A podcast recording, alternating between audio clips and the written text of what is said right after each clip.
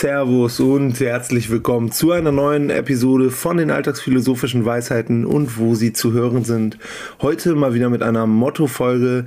Die Motto-Folge, das Motto der Folge ist Nightcrawler und Nein, wir gehen nicht nach England zur Band Judas Priest und wir gehen auch nicht nach München zu dem Dämonen, zu Kurt Wagner von X-Men, sondern wir schauen uns heute den Film Nightcrawler an und das machen wir nicht alleine, sondern wir haben uns einen herrlichen Gast eingeladen. Einmal mehr, ich glaube, alle guten Dinge sind drei, darf ich heute sagen und darf Tim begrüßen. Moin, hallo. Ja, moin, Jungs. Äh, das haben die Leute, die euren Podcast regelmäßig hören, bestimmt nicht gewusst, dass ich heute da bin. Ihr habt mich ja, glaube ich, fünfmal angekündigt oder so. In der einen Folge wurde mein Name, glaube ich, in der ersten halben Stunde so oft gesagt wie noch nie in meinem Leben. Ehre, wem Ehre und so. Ja, aber ja, vielen Dank, dass ich wieder dabei sein darf. Ja, sehr Hallo. gerne, wir freuen uns.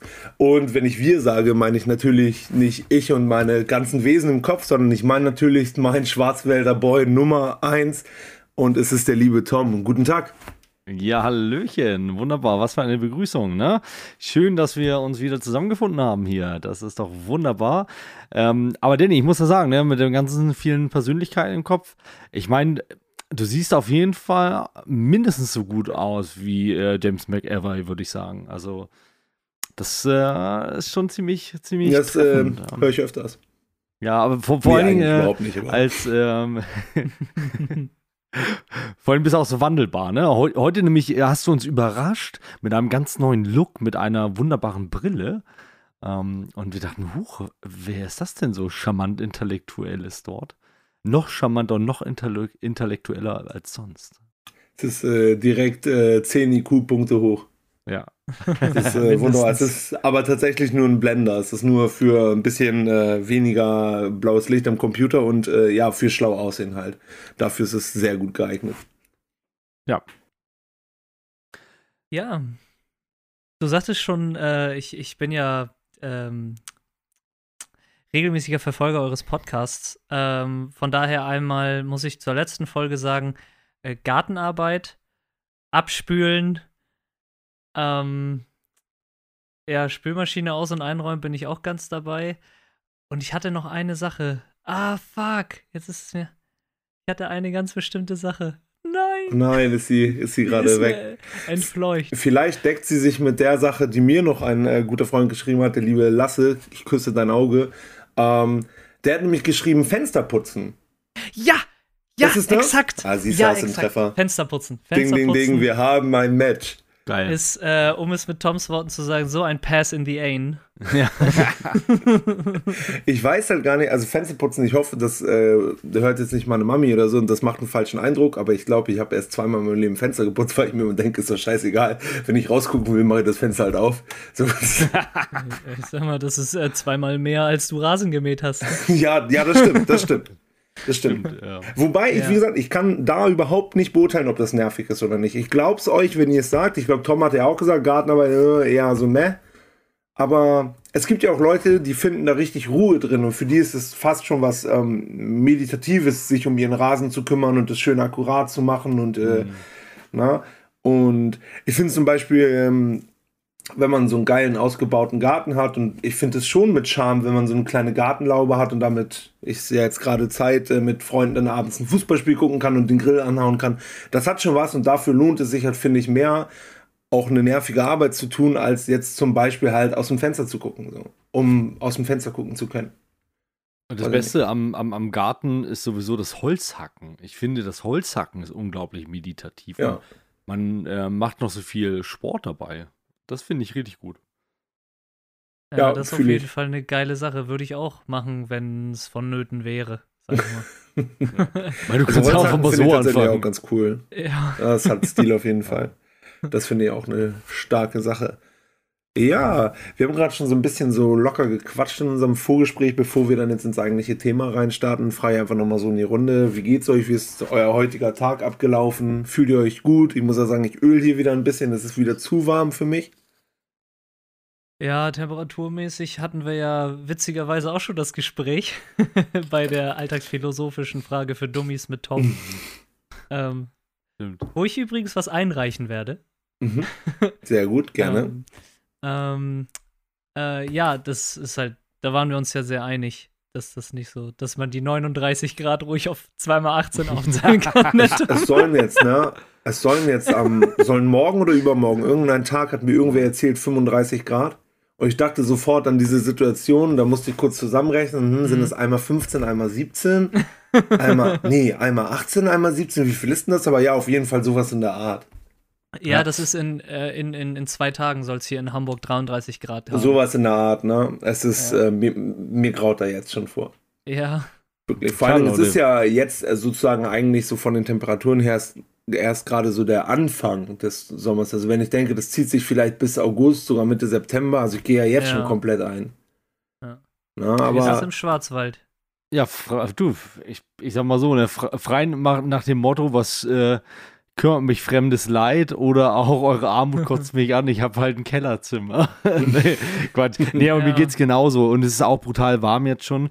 Irgendwie ist es im Moment noch so, es ist schon sehr warm draußen, ähm, aber es ist im Moment noch so, dass ich noch nicht ganz so ins, ähm, ins Schwitzen komme. Außer okay. ich betrete natürlich mein Auto, was den ganzen Tag auf dem Parkplatz mm, stand und ähm, unglaublich aufgeheizt ist.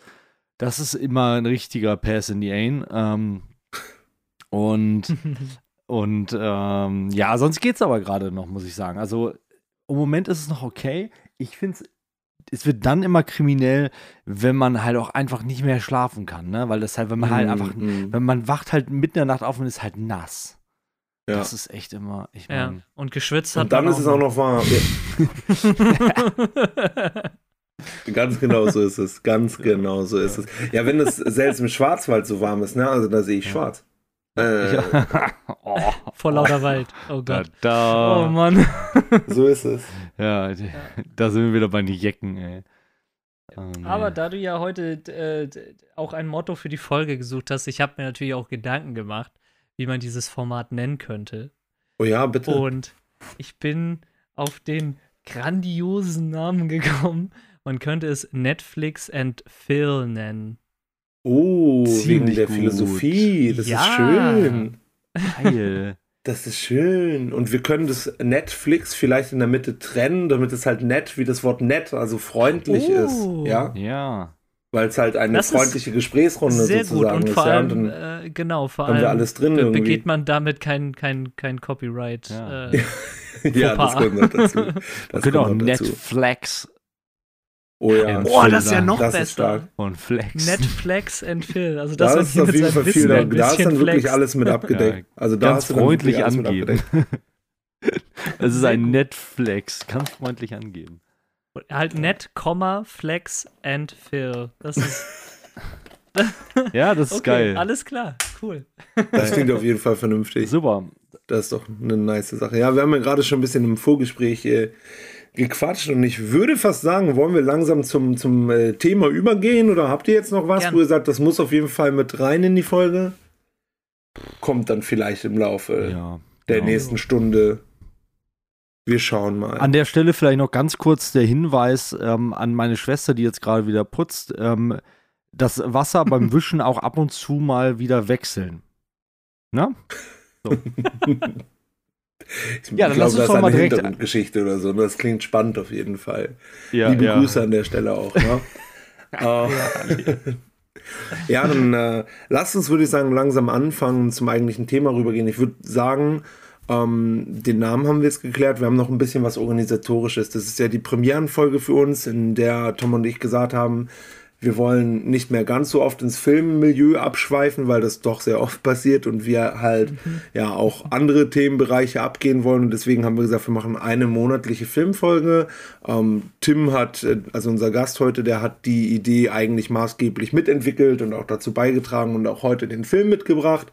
Ähm, ja, wir können vielleicht mit so ein paar kleinen äh, Disclaimern anfangen. Also ich glaube, der erste Disclaimer ist für mich, dass ich selber noch gar nicht weiß, wie dieses Format genau laufen wird. Wir werden das jetzt heute wirklich einfach einmal testen, für uns äh, gucken, was fühlt sich gut an, dann auf äh, Feedback hören, was äh, fühlt sich für eure Ohren gut an, ihr Leute da draußen und und und. Und es kann durchaus sein, dass wir das dann äh, die Vorgehensweise halt im Laufe der nächsten Monate ähm, auch nochmal ein bisschen äh, verändern, verbessern, verschlechtern, wahrscheinlich hoffentlich nicht. Ähm, genau, das wäre so der. Bessern. ja, man weiß es halt immer vorher nicht. Ne? Das wäre so der erste Punkt. Der zweite Punkt würde ich gerne nochmal sagen, warum machen wir das überhaupt? Also A, auf jeden Fall Liebe zum Film und wir möchten auch so eine Art Forum sein, in dem wir hier mit Leuten über Filme quatschen können möchten aber jetzt nicht einfach nur sagen, Transformers ist geil, weil das sind große Roboter, die sich in die Fresse hauen. Wir möchten so ein bisschen uns bei den Filmen Punkte rauspicken, wo wir sagen, okay, die betreffen irgendwie unsere Gesellschaft oder Politik oder ähm, philosophische Grundgedanken und darüber möchten wir reden. Wir möchten auch auf jeden Fall gute Filme gucken. Aber es geht nicht nur um das Medium Film an sich, sondern auch definitiv um die Werte, die dort vermittelt oder vielleicht auch nicht vermittelt werden und wahrscheinlich der typische Disclaimer für sowas und auch der für einige Leute wohl wichtigste Disclaimer, es wird jetzt ab Minute, ja, sagen wir mal ab Minute 12, eine labern wir jetzt noch rum, es wird hier zu Spoilern kommen bezüglich des Filmes Nightcrawler. Wenn ihr den noch nicht geguckt habt und unbedingt noch gucken wollt, bevor, dann macht lieber jetzt aus, geht schnell auf Netflix, da ist der Film noch bis zum 30.06. verfügbar. Und äh, guckt euch den Film an Danach könnt ihr gerne wiederkommen, freuen wir uns. Oder ihr sagt, das ist auch vollkommen cool für mich, ihr sagt, Spoiler sind mir egal, ähm, mich interessiert es gar nicht so. Ich höre mir die Folge jetzt trotzdem erstmal an und dann schaue ich, ob der Film was ist für mich oder nicht. Das wäre es jetzt, glaube ich, erstmal von meiner Seite. Ja. Habt ihr da was zuzufügen, Disclaimer technisch? Nee, du hast im Prinzip genau alles gesagt, würde ich sagen. Das ist gut, dann sind wir sogar unter der Minute geblieben und sind bei 52 Sekunden. Letzte Chance, wenn ihr nicht gespoilert werden wollt, bitte jetzt abschalten und die Zeit ist abgelaufen. Wir gehen rein ins Thema. Wir reden über den Film Nightcrawler aus dem Jahr 2014 in der Hauptrolle. Nennen wir ihn Jake Gyllenhaal oder Jake Gyllenhaal oder Jake. Ich glaube, wir haben uns letztes Mal einfach auf Jake geeinigt. Kann das sein? Es Ich weiß es nicht. Zwei setzen an, keiner zieht durch. äh, Hat er nicht gesagt. Können, äh, entweder wir bleiben bei Jake oder wir nennen ihn bei seinem Rollennamen. Guter Punkt. Lou.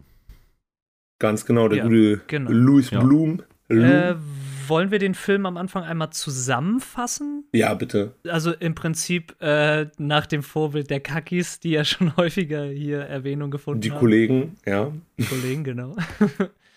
ähm, ich habe ihn vorhin erst geguckt. Mhm. Ähm, ich weiß nicht, oder wollt ihr das übernehmen? Einer von ich, euch. Von meiner Seite aus gerne der Gast. Ja. Okay. Ähm, ja, in Nightcrawler geht es um den äh, arbeitslosen Louis Bloom, der anscheinend auf äh, Arbeitssuche ist. Zumindest lässt sich das aus den ersten Szenen ähm, so äh, rauseruieren, würde ich sagen. Ähm, und der wird mehr oder weniger durch Zufall zu einem ähm, ja, Nachrichtenfilmer, so, so, so, so Freelancer-Kameramann, der besonders ähm, schlimme Vorkommnisse wie Autounfälle, Raubüberfälle, Messerstechereien und sowas ähm, über äh, abgehörten Polizeifunk und sowas ähm, mitbekommt, dorthin fährt und das filmt und dann sein Filmmaterial an einen Fernsehsender verkauft im Laufe des Films. Und ähm, der Film steigert sich halt immer weiter. Am Anfang ist er halt noch relativ unerfahren, stolpert noch über so manche Sachen, wird von anderen, die schon länger in diesem Business sind, ähm, halt auch zusammengestaucht, äh, von, vom, ähm, na, vom Tatort weggescheucht von der Polizei, kommt zu spät oder begeht entsprechende Fehler, ähm, ist aber ziemlich schnell im, ähm, im Lernprozess hat sowieso anscheinend eine unheimlich gute Auffassungsgabe. Ähm, ist menschlich sowieso irgendwie merkwürdig. Das wird einem relativ früh im Film klar. Ähm, und schafft sich dann halt mit der Zeit besseres Equipment an, wird immer besser in seinem Ding, kann alle möglichen Polizeicodes auswendig und sucht sich dann halt nur die Pralinen raus, weil die sich entsprechend gut verkaufen. Ähm, ja, und das steigert sich halt so weit, dass er sogar Tatorte manipuliert, um bessere ähm, Shoots zu bekommen. Um. Ja, und sogar so weit, dass er am Ende mit in eine laufende Mordermittlung involviert ist, weil er Beweismaterial zurückhält. Aber ich glaube, darauf gehen wir jetzt dann im Folgenden ein. Ich glaube, das fasst es soweit ganz gut. Ja, was man, äh, ja, erstmal vielen Dank für die super Zusammenfassung. Und was man vielleicht noch ergänzen kann zu seiner Persönlichkeit, ist, dass er oder zu seinem Handeln von Anfang an darauf bedacht ist, immer sehr freundlich, überfreundlich rüberzukommen, überhöflich auch, aber gleichzeitig ähm, von Anfang an auch versucht, Menschen zu manipulieren. Und diese gespielte mhm. Freundlichkeit ist eigentlich auch dafür da, um halt zu manipulieren und Menschen mhm. in eine gewisse Haltung zu bringen, ihm gegenüber.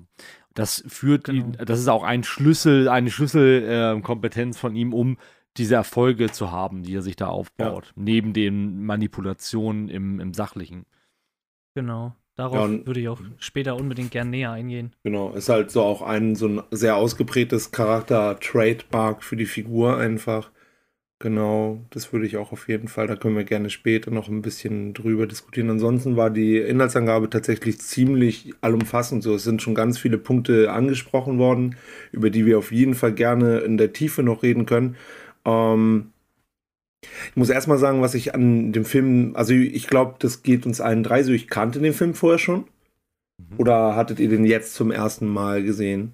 Ich kannte ihn ähm, auch. Ich habe ihn damals zum, also was heißt damals? äh, als ich ihn euch vorgeschlagen habe, habe ich ihn zum ersten Mal gesehen. Ah, okay.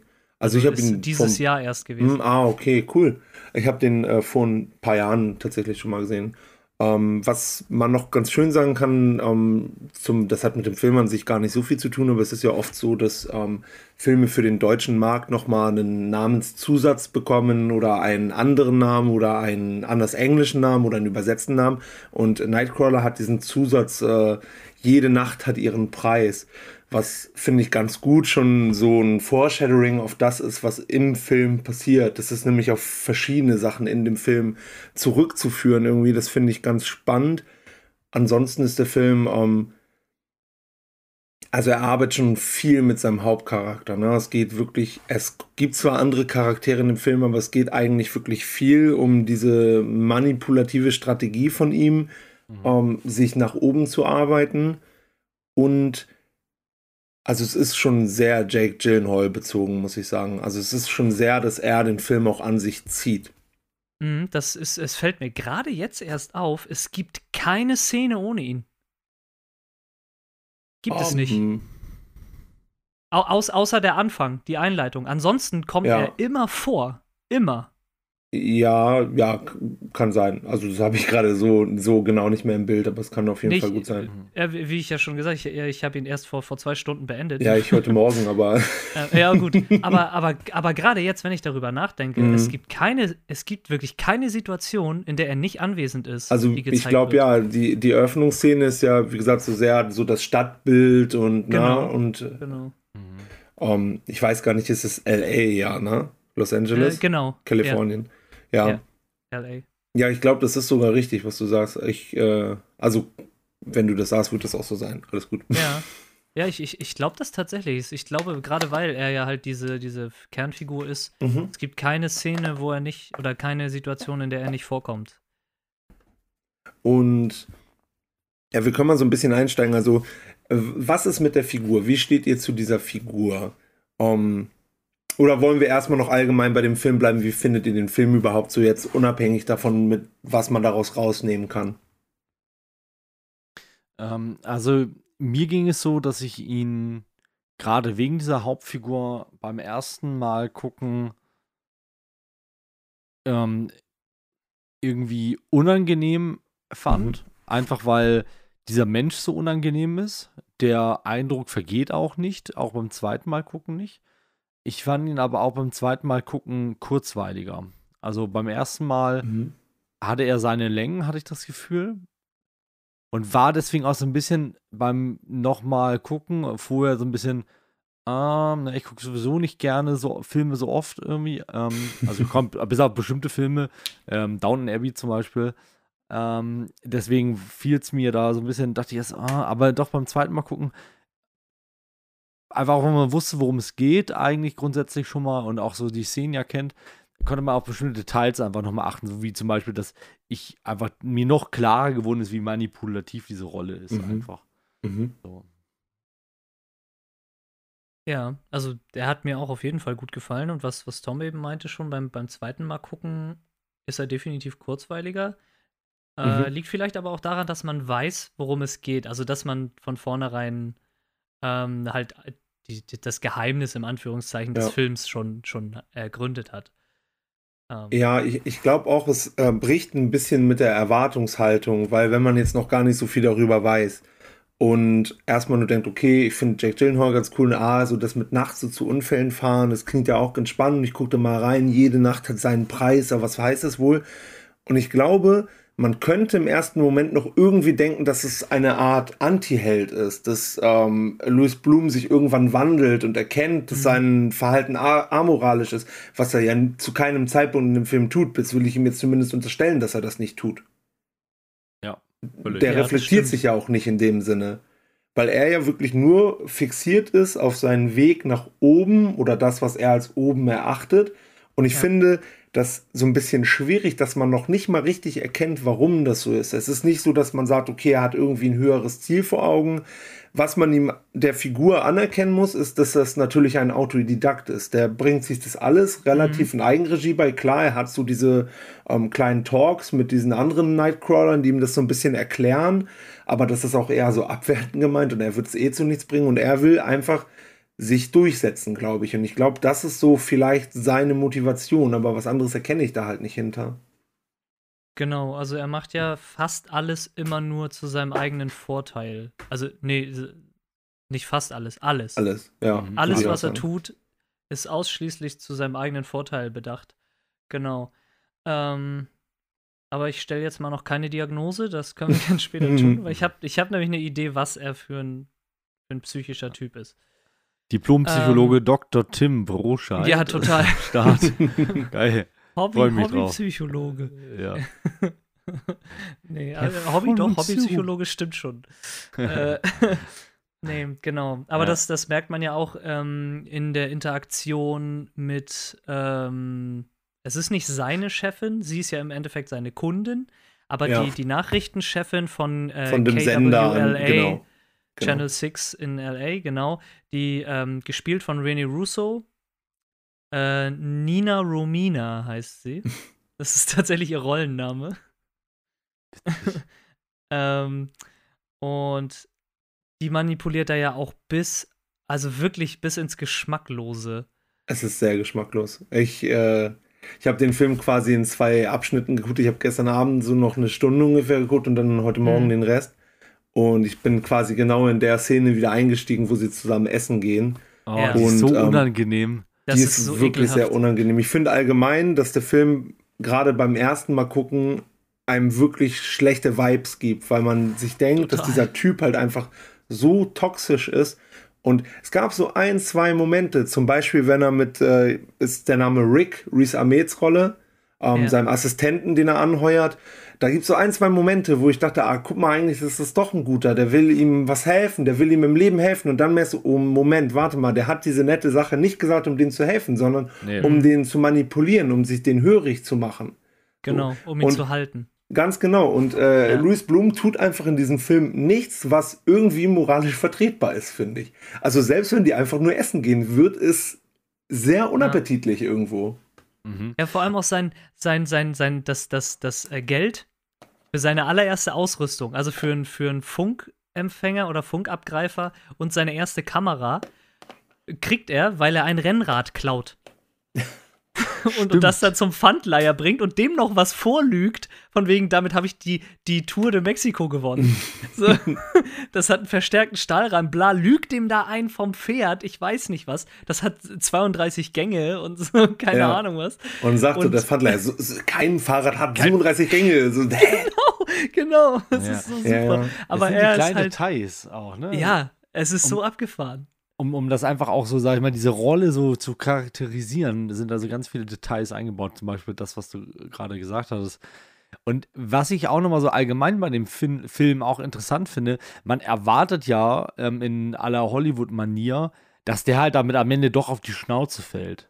Mhm. Aber mhm. das tut er ja einfach nicht. Der fällt damit nicht auf die Schnauze. Er ist halt der Gewinner. Er, er ja, wird halt ja, uns deswegen, als Gewinner und also es wird uns nicht gezeigt, dass das moralisch gut oder schlecht ist, sondern es wird ja. uns ja einfach berichtet. Obwohl, so, ne? ob, das obwohl, stimmt, das stimmt, ja. Obwohl das, ja, weiß ich gar nicht so genau. Ich finde schon, gerade, dass diese Seiten ja so rausgekehrt äh, werden, mhm. soll das ja schon bei dem, bei dem Zuschauer eine Art von ähm, negativen äh, Vibes, wie du vorhin gesagt hast, erzeugen. Mhm. Und ich glaube schon, dass die meisten sagen würden, okay, das ist unmoralisch, was der tut. Ne? Also gerade auch so, wie er dann zum Beispiel seinen, ja, eigentlich seinen Assistenten ja opfert, ne? um das auch oh, ja, nochmal ja. zu filmen. So. Heftig. Und, aber ich finde gerade, weil das halt, weil der, dieser Film kein ähm, klassisches Happy End hat eigentlich, da eigentlich so ein, so ein dunkles Happy End, wenn man so will, äh, mhm. weil er kommt dann damit mhm. durch und wird dann ja weiter erfolgreich. Und aber dadurch habe ich das Gefühl, wird uns als Gesellschaft noch mehr der Spiegel vorgehalten von dem Film. Mhm. Weil dieses, was, was ich da so als, als Thema ja rausgreifen würde, zumindest unter anderem, ist einfach diese Sensationsgier, die ja. ähm, mhm. Menschen oftmals haben und die wir, die verstärkt werden durch Medien zum Beispiel und natürlich auch durch einzelne Personen.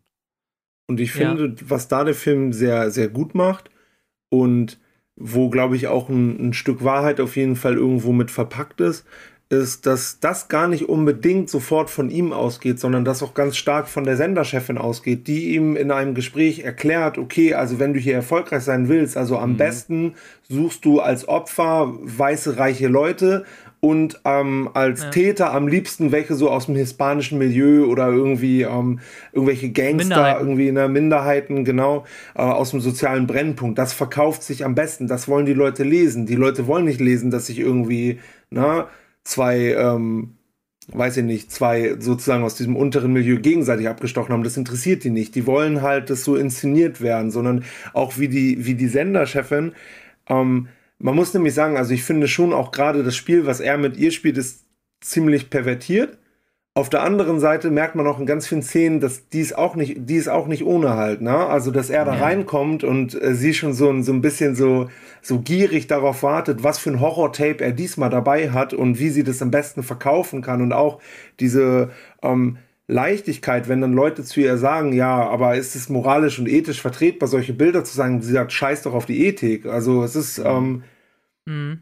Und ich, wie gesagt, also ohne auch Fachwissen zu haben oder Einblicke zu haben, und ich will auch, weiß Gott nicht sagen, dass alle Medien so funktionieren, aber man sieht ja, dass es Medien gibt, die so funktionieren können.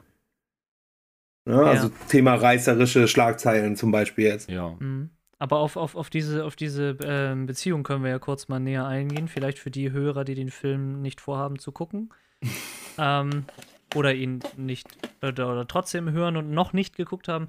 Ähm, am Anfang kommt er da ja hin mit einer ähm, Amateuraufnahme, relativ schlechtes Bild von einem, von einer, äh, von einem Carjacking, mhm. wo er ganz dicht dran war. Im Prinzip lag da der, der Verletzte auf der Bahre schon und er hält die Kamera im Prinzip ihm, dem direkt ins Gesicht. So, das waren Bilder, die sie haben wollten. Und da fühlte sie sich, glaube ich, noch ihm überlegen. Mhm. Mhm. Ähm, und dann hat sich das ja so entwickelt, dass er immer wieder gutes Material rangebracht hat, weil er halt einfach keine Empathie hat. Und auch Tatorte betreten hat, aus entsprechenden äh, verbotenen Winkeln gefilmt hat, Tatorte ja. verändert hat. Er hat mhm. ja an diesem einen Tatort die, die, die Fotos am Kühlschrank extra mhm. zu den Einschusslöchern ja. geschoben. Stimmt. Mhm. Um ein dramatischeres Bild zu erzeugen. Ja. Ähm, und da kam, kommt er dann halt langsam in diese Rolle des äh, ja. Überlegeneren, vor allem weil er sie auch gegoogelt hat. Stimmt. Und ihr, ihren weiß, Hintergrund ja rausgefunden hat. Er weiß hat. ganz viel über sie und so, ne? Ja. Genau, und, und dann kommt nämlich diese Szene beim Essen. Und das hat er alles geplant, um ja. sie sich gefügig zu machen. Und das ist halt dieses perfide, ähm, diese Essensszene, wo er sie im Prinzip dazu erpresst, seine Freundin und Sexsklavin zu werden. Es ist halt einfach super manipulativ. Und es ist wirklich eine schlimme Szene auch irgendwie, finde ich. Ja, also es und ist da habe ich grausam. Von, genau, von diesem Essen habe ich mir auch ein Zitat rausgeschrieben. Und seine Mimik dabei ist halt so, so krank. ähm, er hat dann nämlich am Ende vom Essen hatte er gesagt, äh, ein Freund ist ein Geschenk, das man sich selbst macht. Und dann grinst er so Joker-like in ihre Richtung. Ja. Das ist so es ist bah. wirklich, es ist wirklich pervers, wie manipulativ ja. dieser Charakter ist. Und wie gesagt, da kann auch niemand mir erzählen, dass er irgendwie in ihm was trotzdem Positives sieht oder denkt, okay, mit dem würde ich trotzdem gerne rumhängen. Das glaube ich einfach nicht. Mhm. Ähm, und, und ja. ich, ich glaube aber, ihre Emotionen ihm gegenüber kippen in der Szene, wo er von diesem ähm, Raubmord die Bilder mhm. bringt. Mhm. Und äh, sie dann verhandeln und er dann ihr gegenüber laut wird. Mhm. Und ich glaube, in dem Moment kippt bei ihr so ein Schalter, dass sie ihn doch irgendwie in der Rolle, die er jetzt eingenommen hat, irgendwie doch anziehend findet. Kann sein, dass es da war oder ganz am Ende. Ich, nach dem, na, nach der mhm. Schießerei. Weil, weil am Ende, äh, äh da, da gibt es ja diese Szene, wo sie in dem Raum sind, ganz alleine, mhm. und nur noch ihre, ihre Köpfe. Mhm. So ganz nah aneinander, so wie, wie in so einer gleich kommt ein Kuss-Szene. Mhm.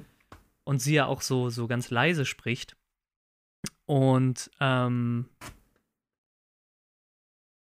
ähm, genau, und er sagt, glaube ich, oder, oder sie sagt, ich, ich, ich will sie, das weißt du. Und dann fragt er, wie sehr willst du sie? Und dann sagt sie ihm, sag du es mir. So, dass er jetzt jeden Preis fordern kann, den er haben will, im Endeffekt. Das, mhm. das wirkt auf mich so wie, okay, jetzt hat sie sich ihm äh, komplett ergeben und ist vielleicht sogar emotional soweit, äh, Stockholm-Syndrom. Eventuell. Hm. Hab ich, sehe ich glaube ich gar nicht so. Ich glaube okay. eher, dass sie sich bewusst ist für sich selber, dass sie unbedingt dieses Material haben will und dass er sich dessen auch bewusst ist und sie ist sich halt bewusst, dass er in der stärkeren Position ist. Aber ich glaube nicht unbedingt, dass sie ähm, auf irgendeine Art und Weise da auch einen vielleicht amorösen oder sexuellen Bezug zu ihm herstellen kann und möchte. Mhm. Okay, Weiß es ja. nicht genau, aber das ist vielleicht auch interpretativ und tatsächlich auch, glaube ich, für den Ausgang für die beiden Personen relativ irrelevant, glaube ich sogar. Ja, mag sein. Dann habe ich vielleicht sehr viel reininterpretiert. nee, es ist ja auch naheliegend. Also, wie du gerade sagst, Stockholm-Syndrom ist ja was äh, tatsächlich Reelles und deswegen ist es auch ja. ähm, vollkommen, vollkommen gut, sowas da reininterpretieren. Ich würde gerne noch auf eine Sache einsteigen, die du gerade eben schon erwähnt hast. Und zwar ähm, ist es das Thema, ich nenne es jetzt mal Grenzen. Denn du hast mhm. gesagt, er ist am Anfang des Films, er ist ein Dulli, sage ich mal, in diesem Job. Ne? Also er sieht es auch als Job an und ähm, er kommt da an und er hat keine gute Kamera und er kennt sich gar nicht aus. Aber was seine Stärke ist, dass er gar keine Grenzen akzeptiert irgendwo. Denn mhm. es ist schon abgesperrt und er schlüpft einfach durch und deswegen kommt er so nah dran. Und das finde ich sehr, sehr schwierig, weil ich glaube, dass, also ich persönlich, ihr müsst mir das vielleicht beantworten, ihr seid ja die Autofahrer unter uns, aber man hört ja schon öfters so, dass sowas auch ist, dass Leute auch so bei Unfällen sehr viel gaffen und vielleicht sogar die, äh, die Sicherheitskräfte und die, die medizinischen Kräfte behindern und ähm, das finde ich einen sehr schwierigen Aspekt, weil der halt, glaube ich, real sein könnte. Ich glaube, dass da vieles von, was da dargestellt wurde, in der einen oder anderen Form real sind, sind, ist. Ähm, einiges davon ist real. Ähm, und ja, das ist, das erlebt man immer wieder. Also es kommt immer wieder zu solchen Szenen, wo Menschen halt irgendwie aussteigen, gucken, stehen bleiben. Ich meine, es gibt ja nicht ohne Grund auch diesen Spruch, ne? Es ist wie ein Autounfall. Man äh, will nicht hingucken, kann aber auch nicht weggucken. Ähm, mhm. ich, glaub, ich weiß nicht, ich, ich, ich, da bin ich zu wenig in der Psychologie, äh, woher sowas kommt, ehrlich gesagt. Ähm, aber ich glaube, das kennen wir alle. Wenn irgendwo was passiert, dann sind wir erstmal aufmerksam und mhm. wollen das vielleicht sehen. Unser Gefühl leitet uns da an der Stelle, dass wir vielleicht etwas sehen wollen davon, was da passiert ist. Was uns aber normalerweise zurückhält, ist A, ähm, äh, unser Gefühl für Moral mhm. ähm, und ähm, andererseits vielleicht aber auch ein gewisses ähm, Empathievermögen. Mhm. Das spielt, glaube ich, zusammen an der Stelle. Also ich glaube immer, dass ein Gefühl immer die Triebkraft ist, egal was für ein Gefühl das ist, für eine Handlung, aber wir äh, durch unseren Verstand einfach bestimmte Richtungen angeben können und bestimmte Grenzen aufbauen können. Und wenn diese Grenzen vom Verstand aber nicht vorgegeben werden, dann handeln wir halt ähm, entweder ähm, mit, mit dem Verstand empathielos oder ähm, halt einfach ohne Verstand. So, dann sind, haben, mhm. können wir vielleicht schon Empathie empfinden, aber wir denken da nicht drüber nach, was da passiert. Und ist es gerade gut, dass wir das tun? Mhm. Merken es vielleicht erst im Nachhinein manchmal. So, das ist bei, bei ihm ist, glaube ich, ersteres der Fall. Ja. Also ich denke auch gerade wie dieses, dieses Gaffe oder Gaffen oder wenn irgendwo ein Unfall passiert ist und wir da so automatisch hinschauen, weiß ich nicht, ob das, es ist jetzt echt total ins Blaue geschossen, aber ob das nicht vielleicht sogar evolutionär bedingt ist, dass man sich absichern möchte oder dass das halt einfach im Hinterkopf noch sitzt, dieser, dieser Reflex, äh, ob das eine Gefahr für einen selber darstellt. Oder, oder für, für, den, für den Stamm, für die Gruppe, so weil man ja früher, äh, haben wir ja in, in so in so Dingsen, in, in, in, in Gruppen gelebt als Urmenschen und von da kommen ja noch sehr viele Sachen, die wir heute reflexartig machen, so wie Angst vor Spinnen, die ja nachweislich in unseren Genen irgendwo noch drin sitzt, die evolutionär mhm. weitergegeben wird. Ähm, wie gesagt, voll ins Blaue geschossen. Mhm. Kann vielleicht jemand beantworten, der da mehr drüber weiß. Aber ist wahrscheinlich auch einfach nur, um die Neugier zu befriedigen, weil das ist äh, etwas, was dem Menschen, glaube ich, auch ganz tief drin sitzt. Ja, ich denke auch, dass Neugier und Schaulust da auf jeden Fall irgendwo eine Rolle spielen. Und ja, aber es ist natürlich bei, bei, äh, bei Louis Bloom ist es natürlich auf die Spitze getrieben. Nur ist es ja in dem Beispiel wirklich extrem. Also nicht nur, dass er nicht den Drang hat oder den Impuls hat zu helfen, sondern dass mhm. er auch noch die Notsituation der anderen Person regelrecht ausnutzt, um sein Prestige und seinen ähm, finanziellen Ruhm auch weiter aufzubauen. Und für mich ist da eine Schlüsselszene tatsächlich, und das ist auch so die Szene, wo ich ähm, quasi für mich spätestens mit der Person auch komplett abgeschlossen habe und gesagt habe, okay, es kann für mich kein, keine irgendwie Art von Anti-Held oder sowas sein, ähm, weil es einfach ein amoralisches Verhalten ist. Das ist die Situation, da hat ihm äh, die ähm, Nina hat ihm gesagt, okay, versuch auch mal Interviews zu führen mit den Leuten und mach das mal so und so und dann, dann interviewte die ganze Zeit einen Typen, der am Telefon ist und irgendwann sagt der Typ, Mann, jetzt hör doch mal auf mit der scheiß Kamera hier. Ich versuche gerade dem Notarzt zu erklären, was los ist. Und erst da merkt man, okay, da ist noch gar keiner vor Ort. Er ist wirklich mit diesem anderen Typen zusammen der Ersthelfer. Und was macht er? Er geht auf die Person zu und zieht die woanders hin, damit das Licht besser aussieht und damit die Lichtverhältnisse besser stimmen. Und hat wirklich gar kein, was ja, ich meine, es ist halt auch ich weiß nicht, ob euch das schon mal passiert ist, dass ihr irgendwo an so einem Unfallort wart oder so. Ich persönlich, mir ist das halt noch nie passiert. Aber also ich denke mal, das Mindeste ist ja eigentlich, dass man sich versucht darum zu kümmern, dass äh, ein Krankenwagen kommt oder ein äh, Notarzt oder sowas. Und da ist ja aber einfach bei ihm gar nichts davon bei. Es ist ja wirklich in dem Sinne kein menschliches Verhalten. Ja, das ist auch in der Szene ist mir, ist mir beim zweiten Mal gucken extrem aufgefallen, die Musik. Mhm. Weil die ist äh, entgegengesetzt der Szene merkwürdig fröhlich. Mhm. Die, die unterstreicht nämlich sein, seinen persönlichen Triumph in dem Moment. Mhm. Dass er, er, etwas gefunden hat, womit er noch besser wurde in dem, äh, was er macht. Und, und die, die Musik klingt so wie so ein bisschen halt triumphal. Mhm. Das, das war total, total merkwürdig. Das hat das, das Ganze so abstrakt äh, gemacht. Ich finde allgemein, das ist jetzt weg ein bisschen vom philosophischen und politischen, sondern hin zum filmischen. Ich finde allgemein, dass der Film Musik sehr interessant einsetzt, denn ähm, es gibt am Anfang, als die Stadt gezeigt wird, dieses Theme, nenne ich es jetzt einfach mal, ähm, das dann irgendwann mitten im Film, wo es aber überhaupt nicht passend ist, nochmal auftaucht und äh, mhm. wieder angespielt wird und ähm, dass der Film arbeitet gar nicht so sehr mit Hintergrundmusik, sondern wirklich mit ähm, mit Musik, die sehr nach vorne geht und sehr die Szene dann auch, finde ich, dominiert. Und das finde ich einen starken Einsatz, muss ich sagen. Ne? Also es ist ähm, wenig so treibende Musik, ähm, wie man das jetzt aus, ja. ähm, sage ich mal, anderen Thrillern kennt, die uns richtig den Thrill geben sollen, sondern es ist, wie du sagst, teilweise auch sogar asymmetrisch zum eigentlichen Handeln gerade. Ja. Total spannend, aber eingesetzt. Außer bei der letzten Schießerei, da war es ziemlich offensichtlich.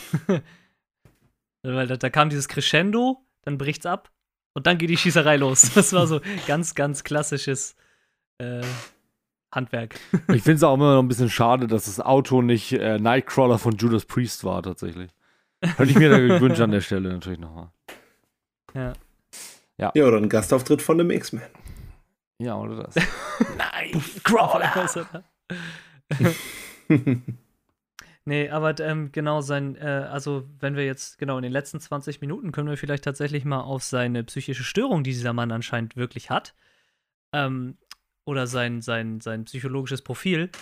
Ich glaube, dass Louis Bloom ein Soziopath ist, wie er im Buche steht. Mhm.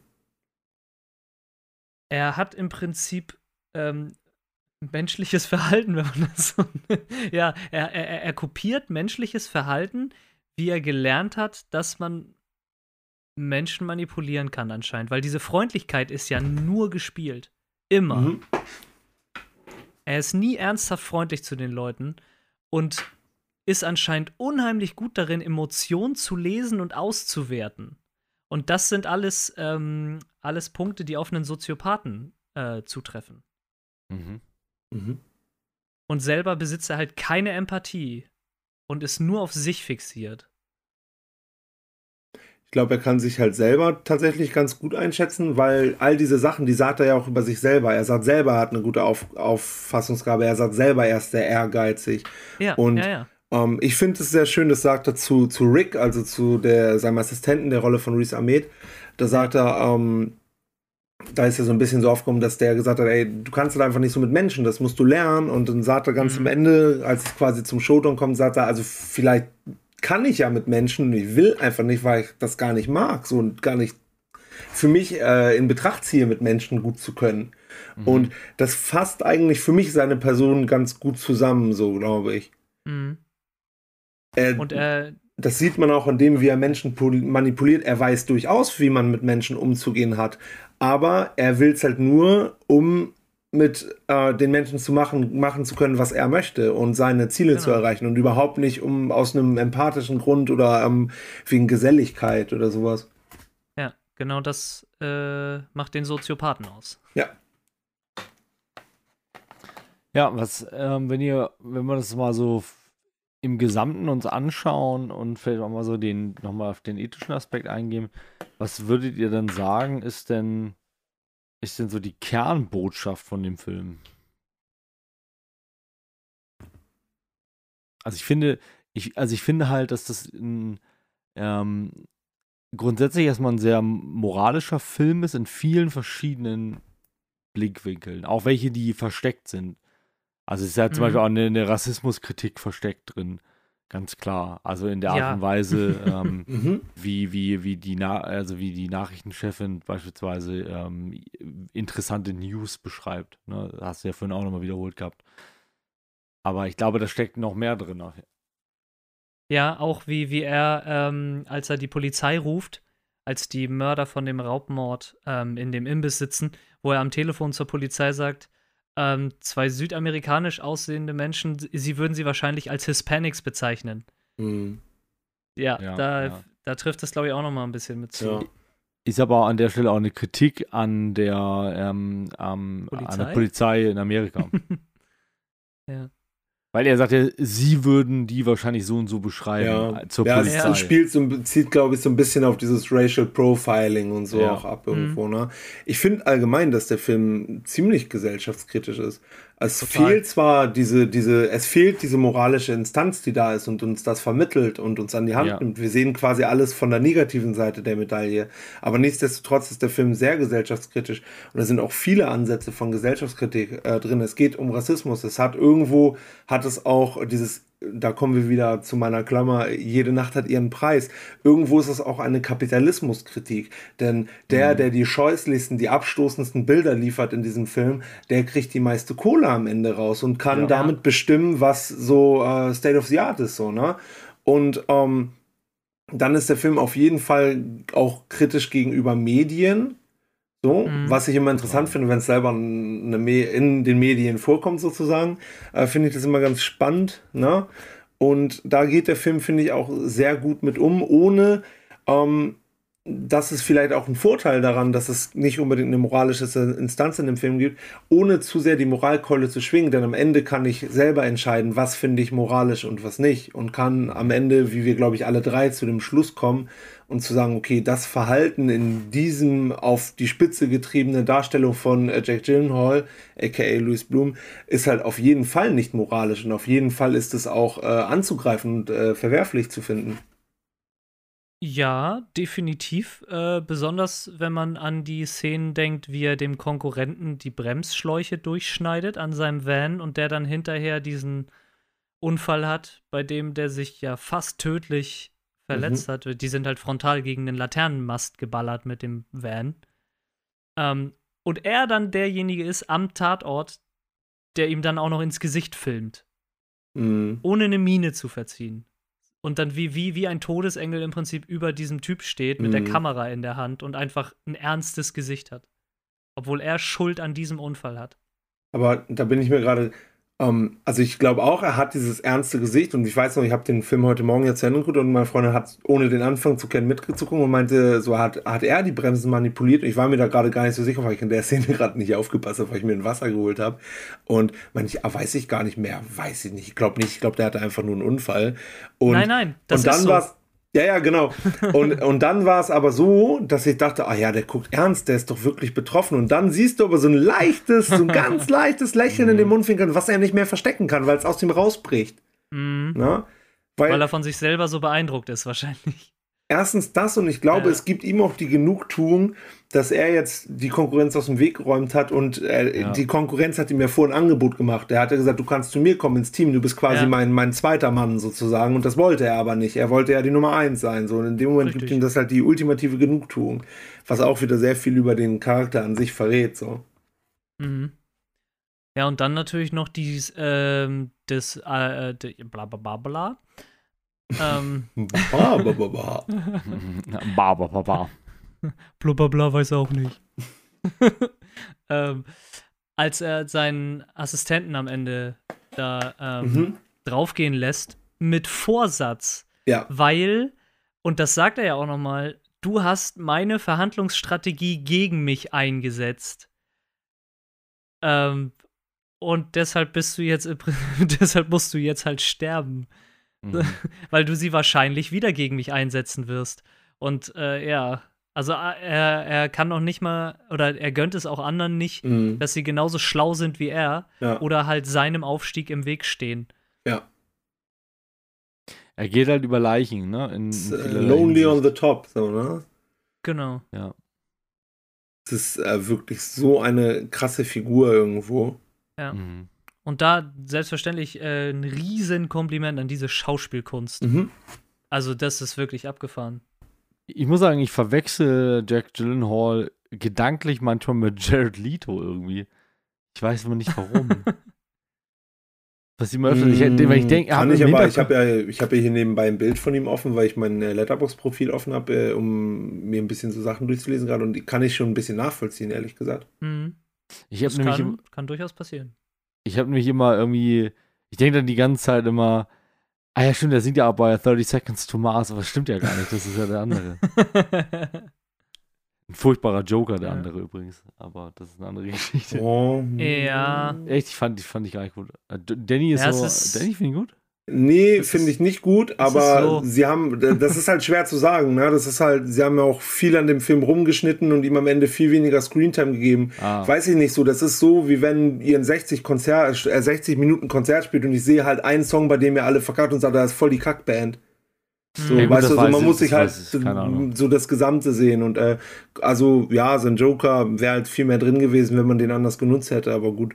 Ähm, okay, deswegen, also ich, ich würde nicht sagen, dass es ein scheußlicher Joker war, sondern die Vermarktung hat halt überhaupt nicht gestimmt, weil wir alle dachten, es geht mhm. ganz viel um den Joker und es ging nur ganz wenig um den Joker und deswegen waren wir alle traurig und enttäuscht. Aber ja. weiß ich nicht, der Film war halt auch einfach Grütze. Der ist halt kacke, ja, Punkt. Also, ist halt so. Aber er, ähm, er hat dafür in anderen tollen, tollen Filmen mitgespielt, zum Beispiel Mr. Nobody, auch ein toller Film. Hat er mal bei Downton Abbey mitgespielt, oder? Nee, nee, das leider nicht. Nein. Noch nicht. Noch nicht, nee. Um. Kommt ein ähm. zweiter Teil, ne, Ende des Jahres. Hast du schon erzählt, wissen wir schon. Ja. Ja, habe ich erzählt. Hast ah, du im Podcast schon erzählt. Ah ja, genau. Wir gucken, ja. wir machen gerade einen Rewatch der Serie übrigens. Ja. Nice. Das muss man erstmal sich trauen. Stark. Habe ich nur leider keine Zeit für, weil gerade Princess Charming läuft und das ist zu spannend. Kann keine Serien gerade gucken. Äh, Jared Leto spielt aber auch in Dallas, äh, Dallas Buyers Club mit und ist da ja, ganz, ganz da, toll. Da spielt er eine transsexuelle Prostituierte. Da ist er ganz, Toller ganz Film. toll in dem Film. Ähm, und Panic Room. Ja, genau. Ja, ich gucke gerade. Uh, Requiem for a Dream ist ja, oh. finde ich, auch so ein, so ein, richtig krasser Film für mich. Den habe ich leider noch nicht gesehen, aber der, ja. der muss, steht noch mal irgendwann auf dem Programm, weil der soll heftig sein. Ja, aber bitte nicht im äh, Zuge unseres äh, Netflix und äh, Phil Clubs, weil ich dann den noch mal gucken müsste und ich glaube, das möchte ich nicht. Ja. Es stand mal, ich weiß immer nicht, welcher, welcher Kritiker oder so das geschrieben hat oder welche Zeitung, aber irgendwo stand mal geschrieben über den Film. Äh, es ist einer der besten Filme, die ich je gesehen habe. Ich möchte ihn nie wieder gucken, weil der wirklich auch so unangenehm zu gucken ist, finde ich. Und ähm, ja, auch toller Film, aber ähm, irgendwie sind wir jetzt bei Jared Leto gelandet und da wollen wir eigentlich gerade gar nicht sein. Vielleicht ein anderes Mal, wer weiß. Mhm. Ja. Nee, Gibt genau. es denn noch etwas, was ähm, euch, was ihr noch besprechen wollt zum Film?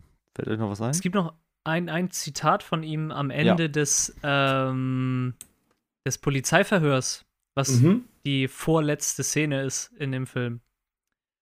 Wo danach guckt er auch in diese Überwachungskamera. Ja.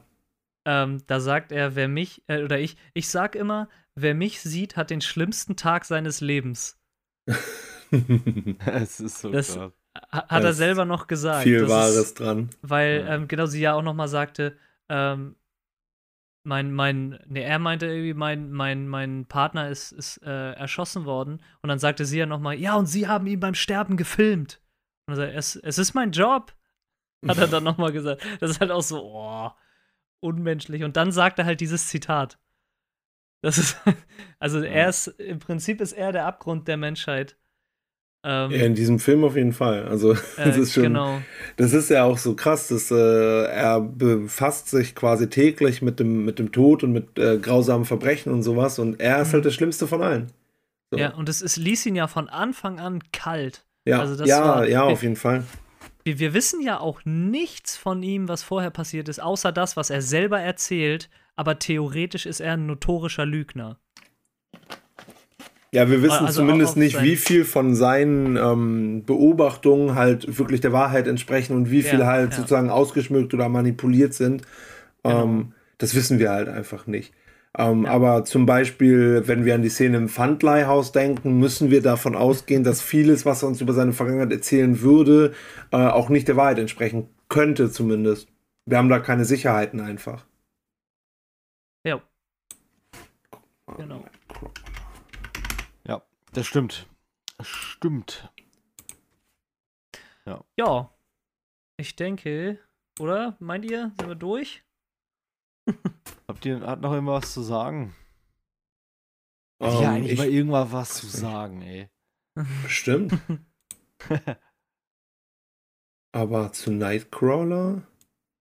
Also ich, ich muss diesen Film definitiv mit unter die besseren Filme einordnen, die ich, die ich gesehen habe. Einfach wegen dieser ganzen Facetten und weil der Film nicht wirklich framed, wie man heutzutage mhm. so schön sagt. Mhm.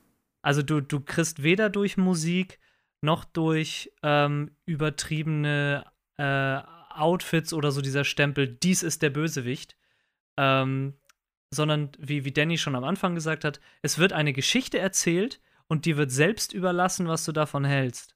Mhm. mhm. Und das macht der Film halt wirklich gut, besonders heutzutage, wo halt ganz oft schon so gezeigt ja. wird, okay, der hat die Rolle, der hat die Rolle und du weißt von Anfang an, wer wer ist. Ich glaube, ja. das macht ein auch macht auch ein guter gesellschaftskritischer oder philosophischer Film auch aus. Mhm. Beispiel, ähm, vielleicht können wir das ja auch, vielleicht kommt der Film ja auch mal, mal vor. Ich finde, dass beispielsweise bei ähm, bei äh, Mr. Nobody ist es auch so, da steckt auch zum Beispiel ganz, ganz viel drin, ohne dass man weiß, wer jetzt der gut und böse ist. Mhm. Ähm, ich, ich, dachte gerade an Matrix, aber das stimmt nicht ganz. Da wird schon dem, den Maschinen schon ein ganz schöner Stempel aufgedrückt. ja, eindeutig. aber im ersten Moment dachte ich so, nee, da aber da steckt halt viel anderes drin, aber okay. Egal. Also ich glaube schon, dass so ein Film, der viel philosophisches oder sozialkritisch hat, auch mit klaren Bildern von Gut und Böse funktioniert. Also zum Beispiel in der Truman Show hast du eine ganz klare Vorstellung mhm. davon, wer der Gute ja. und wer der Böse in der Geschichte ist. Beziehungsweise Truman ist nicht unbedingt der Gute, aber er ist halt der Geschädigte und deswegen sind wir auf seiner Seite. Genau, Ob er gut ist oder nicht, wissen wir nicht, weil er nie wirklich gelebt hat und nie einen eigenen Charakter entwickeln konnte, sondern immer nur innerhalb des Rahmens, der ihm gegeben wurde. Ja. Mhm. Würde ich auch gerne noch drüber sprechen, irgendwann mal übrigens. ja. Ja, dann würde ich fast sagen, wir sind bei Nightcrawler so ein bisschen gerade am Ende, oder? Was, was ja. sagt ihr? Habt ihr noch was? Also, ich kann noch mal sagen, so für mich jetzt so ein bisschen abschließend, also ich finde auch, dass es ein starker Film ist. Ich mag den auch gerne. Ich finde, der hat halt nicht so viel ähm, Rewatch-Potenzial weil ich mhm. mir jetzt nicht so, also ich kann mir zum Beispiel, ich, ich versetze mich jetzt zum Beispiel auch mal in Tim und denke mir, Tim kommt abends nach Hause nach dem Training und ne, hier und denkt sich, oh, jetzt geil, Herr der Ringe, so aufs Sofa, schön die Landschaft genießen, geile Schwertkämpfe, fühle ich. Ich kann auch fühlen, der Tom kommt nach Hause auch nach dem Training um einen harten Arbeitstag und denkt sich, oh, jetzt eine Tasse Tee und eine Folge Downton Abbey und mich da auf dieses Schloss träumen. Verstehe ich. Aber ich kann mir nicht vorstellen, dass jemand so, so random sagt, oh, ich habe jetzt voll Bock, nochmal Nightcrawler zu gucken weil der Film halt irgendwo auch unangenehm zu gucken ist, ja. finde ich. Weil diese Figur halt so unangenehm ist und weil es auch so wenig Lichtblicke gibt, weil eigentlich die einzige Figur, die moralisch irgendwie okay ist, halt dafür abgeknallt wird, so, weißt du, es ist halt, ähm, ja. es gibt dort ganz wenig so Lichtblicke in dem Film und deswegen, äh, also aus filmischer Sicht total, aber so, ich weiß nicht, also ich muss schon in einer speziellen Stimmung sein oder gerade einen Podcast zu dem Film aufnehmen, um dem jetzt demnächst nochmal zu gucken. Mhm. Ja, unterschreibe ich. Genau. Das haben wir ja vorhin schon gesagt. Äh, deswegen wirkt er halt beim zweiten Mal so kurzweilig, mhm. weil man halt, ähm, genau, ich hatte vorhin gesagt, das Geheimnis mhm. des Films im Prinzip, man kennt es schon. Man mhm. wird nicht mehr überrascht. Und das lässt halt gerade für, für einen Thriller, das macht es halt aus. Ja. Ja, das stimmt auf jeden Fall. Und ich weiß, ich finde beim zweiten Mal gucken ist eigentlich jeder Film irgendwo ein bisschen anders. Und wenn es nur ja. ist, weil du eine gewisse Vorfreude hast, weil du weißt, genau. äh, worauf du dich freuen kannst. In dem Film war das jetzt zum Beispiel so, also ich hatte keine Vorfreude, aber ich wusste, ah, jetzt kommt die Szene, wo er diese Leiche so verschiebt und jetzt kommt die Szene, wo er, äh, na, mhm. also man hat halt einen anderen Blick drauf einfach und kann dann vielleicht auch einfach mehr auf kleine Details achten und das, äh, ich weiß nicht, also äh, ich weiß, dass Tom nicht so gerne Filme zu oft guckt, aber so ein zweites Mal ist bei vielen Filmen auch nochmal irgendwie was Neues so. Ja, es bereichert äh, manche Filme ja auch nochmal. Mhm. So, also manchmal, äh, also wie soll ich sagen, gerade wenn man die Hauptstory dann halt ja schon kennt, kann man einfach auf Details achten. Und das äh, kann mhm. einem Film auch gut tun. Ja. Genau. Ja, das denke ich auch. Besonders wenn man dazu einen Podcast aufnimmt und auf ja. Details eingehen möchte. das ist. Das ist Geil. Ja, das war, glaube ich, ne, der erste Film, den wir hier besprochen haben. Nur in ja. einer etwas ausführlicheren Version. Ich finde, wir sind auf viele wichtige Punkte auf jeden Fall auch eingegangen. Wir haben uns die Figur näher angeguckt, die Beziehungen innerhalb des Films und vor allen Dingen auch, wofür steht der Film denn und was können wir genau. daraus mitnehmen? Nämlich Themen wie ähm, Geilheit auf Sensation, wie, ähm, wie funktionieren Medien und wie sollten sie vielleicht nicht unbedingt funktionieren im Idealfall und was macht dieser Film alles auf der kritischen Ebene. Und das äh, finde ich sehr spannend auf jeden Fall. Das kann man sich gut angucken. Und äh, es gibt auch äh, eine Dokumentation ähm, über das Leben dieser Nightcrawler auf, ich glaube auch Netflix, aber ich habe mir die noch gar nicht angeguckt. Aber es hat mir ein sehr, sehr guter Freund empfohlen. Und äh, da kann ich vielleicht auch die Tage nochmal beim nächsten Instagram-Poster nochmal drauf verweisen, wie die denn heißt und äh, ob man sich die ja. angucken kann oder nicht. Gerne. Wohl. Schön. Schön, wunderbar. Dann sind wir am Ende ja. angekommen. Wenn ihr ihn noch nicht gesehen habt, guckt ihn euch an. Genau. Ja, glaub, bitte. So, so, so, viel doll haben wir gar nicht gespoilert. Also das Ganze nochmal in, in, in, in eigenem, also in, im Originalbild und Ton zu sehen, ist, glaube ich, nochmal ja. eine ganz andere Erfahrung. Ja, das denke ich. Und wenn, auch. wenn ihr eine richtig krasse Erfahrung haben wollt, ähm, dann hört ihr einfach diesen Podcast. Der ist zwar nicht ganz so lang wie der Film, aber hört ihn nebenbei und macht ihn einfach ein bisschen langsamer, so, so, so die Hälfte langsamer oder so. Dann kommt ihr, dann könnt ihr. Ja, das kommt hin. So, ich glaube, der Film ist ein, eine Stunde. Äh, äh, äh doch eine Stunde 45? Oder, oder ja, knapp also zwei mit, Stunden mit, mit Abspann ist es 1,55 oder so. Also lass ja. es äh, eine Lauflänge von, ja, Stunde 45 sein, Stunde 50, irgendwie sowas in dem Dreh.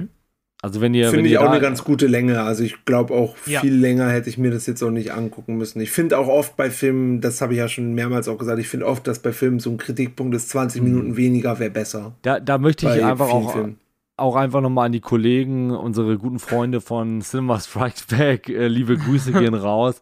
Der Wrestle Cut wäre manchmal gut, einfach mal kurz nochmal 20 Minuten rausschneiden. So, das ist. Ja, ich ja, habe ja auch manche Folgen gehört. Und Jungs, ich kann euch nicht auseinanderhalten, teilweise an den Stimmen. Ihr klingt alle gleich. Da, da braucht man ein bisschen zu. und, man muss, und man muss den mal mit Bild gucken. Es gibt den ja auf YouTube mit Bild. Ne? Ja, ja. Und dann, dann wird es, glaube ich, klarer, wenn man den mal mit Bild geguckt hat.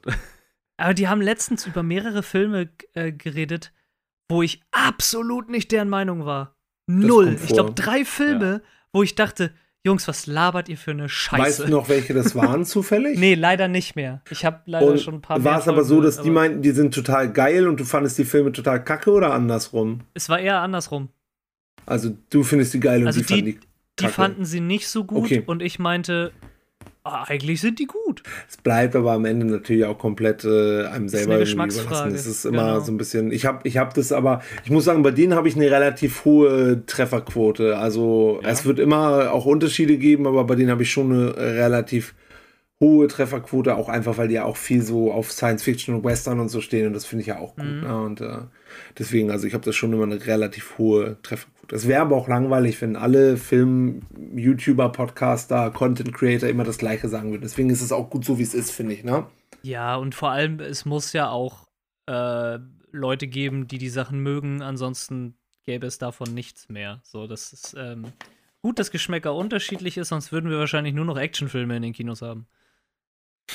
Gegen einen guten Actionfilm ist auch mal nichts einzuwenden. Also, das war auch schon gut. Das wollte ich damit auch gar nicht sagen. Wunderbar. Dann, das haben wir jetzt noch gar nicht besprochen, würde ich sagen, wir kommen langsam Richtung Ende der Folge. Jetzt mhm. ist es so, also Tom, ich hatte mir das so überlegt, das ist so ein bisschen was so, so zwischen uns sozusagen, was wir miteinander jetzt hier klären müssen. Ähm, ich habe mir gedacht, äh, in den Filmfolgen auch einfach für den Fall, dass das auch richtig lang irgendwann mal wird, ähm, weil es viel zu noch mehr zu besprechen gibt oder so, lassen wir die philosophische Frage für Dummies raus und machen nur den Mount Rushmore zum Ende oder würdest du sagen, beides weg oder beides rein? Was ist dein Standpunkt dazu? Also, ähm, ich bin dafür mindestens eins raus. Ähm, mhm. Von mir aus auch beides ohne. Oh, jetzt hat Tim so ein bisschen traurig geguckt. Nein, das ist alles gut. Ich habe auch, ich auch ehrlich gesagt nicht erwartet, dass eine der beiden oder über, also mhm. dass beide drankommen, weil halt Special-Format. Mhm. Ist Dann auch völlig in Ordnung. Ziehen wir das jetzt so durch. Dann beides ohne, bin ich vollkommen cool mit. Dann haben wir, da hast du jetzt noch so unverhoffte fünf Minuten, Tim. Möchtest du uns noch irgendwas erzählen? Wie hat es dir bei uns gefallen? Vielen Dank schon mal, dass du wieder da warst, dass du äh, mit uns, dass du uns den Film auch mitgebracht hast. Und genau. äh, ja, ich gebe noch mal das Wort an dich ab. Nein. Ähm, ja, ich fühle mich doch hier schon völlig zu Hause. Also zum dritten Mal dabei sein ist auf jeden Fall eine mega Ehre. Auch hier dieses ähm, neue Format ähm, vor allem auch mit namensgebend äh, einzuläuten. Netflix and Phil. ähm, merkt euch das, Leute. Ähm, ja, was soll ich sagen? Einfach vielen, vielen Dank, dass ich äh, an diesem Erfolgsformat teilhaben darf, dass ich in diesem Erfolgspodcast schon drei Gastauftritte haben durfte. Und ja, alles Gute für die Zukunft. Wir werden uns hoffentlich wieder hören und sehen. Und ja, ihr könnt davon ausgehen, dass ich jede Folge relativ aktuell hören werde und mein Feedback da lasse. So soll es auch sein. Vielen, vielen Dank äh, für alles und für dein Feedback, für deine Teilhabe. Und dann, ähm, ja, euch da draußen wünschen wir jetzt einen wunderbaren Feierabend, einen wunderbaren starken Tag, ein wunderbares ähm, Aufhören von Putzen und ähm, macht euch doch mal was zu essen, lasst es euch gut gehen, setzt euch hin, vielleicht ein bisschen Popcorn mal wieder selber machen, ne? Einfach ein bisschen Öl in die Pfanne, ein bisschen Zucker. Man kann auch Xylit nehmen, wenn man halt ein bisschen zuckerfrei leben möchte. Und dann einfach mal den Popcorn-Mais da rein, ne? schön nicht anbrennen lassen, sonst wird es bitter und dann nochmal schön gemütlich machen auf der Couch und einfach mal sich gut gehen lassen. Wir wünschen euch einen wunderbaren Abend. Bis zum nächsten Mal. auf morgen. Bis Wiedersehen. Entschuldigung. Mir fehlen die Worte.